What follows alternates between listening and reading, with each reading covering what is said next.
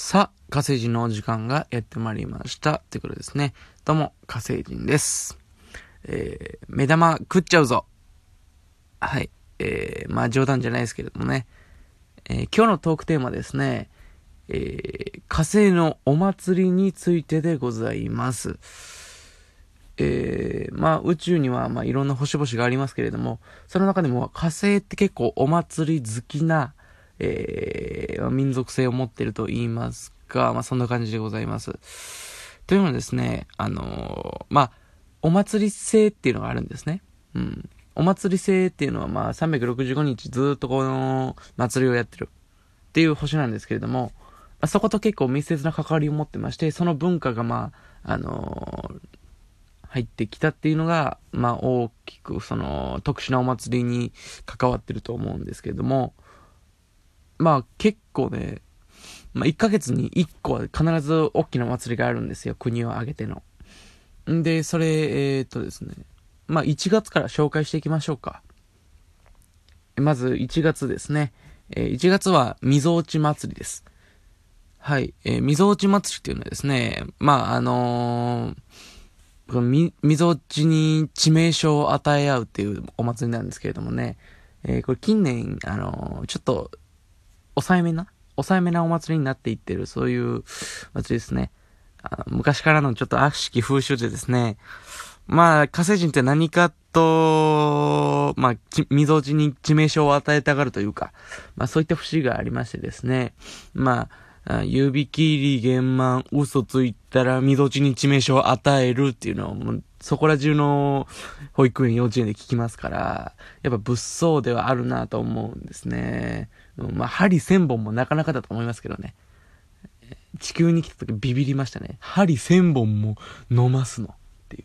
みぞおちに致命傷の方がいいのかなと思いましたけども。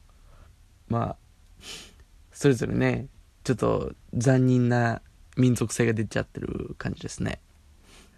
ちなみに木星では、嘘ついたら、眉間にしわ寄せるですからね。めちゃくちゃ優しいんですよ。うん、木星人ってめちゃくちゃ優しいんですよね。あの、宇宙の中でも。うん。それが本当に民族に現れてるっていうかね。うん。まあ、その中はどうでもいいんだ。まあ、溝落ちに致命傷を与えるっていう、その、祭りなんですけどもね。あのー、出店とかも出ましてね。あの、溝落ちにぽっかり穴が開いた店主とかが切り盛りしてるんですけどもね。多分、まあ、溝落ち祭りに参加できなくなったからね。溝落ちがもう致命傷を与えられすぎて、ぽっかりなくなって。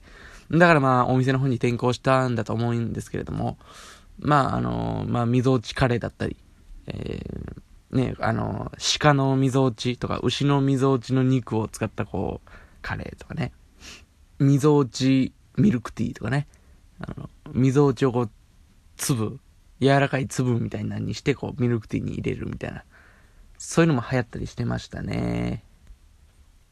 えー、続いては2月のお祭りですね。あまあ、2月はですね、火星では、反復祭りというものが行われます。反復祭り、これどのような祭りかというと、まあ、同じことを、繰り返すっていう祭りです。まあもちろん街のそこかしこで反復横跳びが行われてるんですね。まあ、歩行者天国と言いますか、横跳び天国みたいなのがね、できて、あの、車が通れないようにして、その、反復横跳びをずっと街でみんなでやってるっていう祭りですね。あと、同じことを、あの、ずっと何回も言うっていうのも流行ったりしますというか、そういう祭りです。ね、なんか、あの、スピーチとか、その、あるじゃないですか、そういうお別れの挨拶的な文章を読む時でももう2回繰り返すっていうな、謎のね、うん。ちょっと笑いが起きるんですね、そこで。あの、また同じこと言うんかいっていう、そういうのを楽しむ祭りです。え、校長先生のね、お話とかすごく長いですけども、まあ、一言一句たがわず2回繰り返しますから、もう授業遅れ遅れ、遅れ遅れ遅れの短縮短縮で、あの、で、授業もですね、同じの2回やりますから、全然進まない。もうやばい祭りだと思いますね。それ、国の機能が一時的に停止する時があるんでね。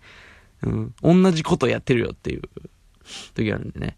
で、反復祭り、あの、1日だけ開催のはずなんですけども、あの、その次の日もやるんですよね。うん、徹底してますよね。うん。えー、まあ、こんな感じで、えっ、ー、と、ちょっとね、尺が足りないんで、あの、残りは、あのシリーズ化してね、おいおいお伝えしていきたいと思います。まあ、えー、今日は1月と2月、えー、お伝えしました。えー、以上かな。うん。えー、じゃあね、えー、また来週も見てください。えー、ちょっと更新ね、空いてすみませんでした。バイバーイ、バイ。バイバイ。バイ、バイ。バイ、バイ。バイ、バイ。バイ、バイ。バイ、バイ。バイ、バイ。バイ、バイ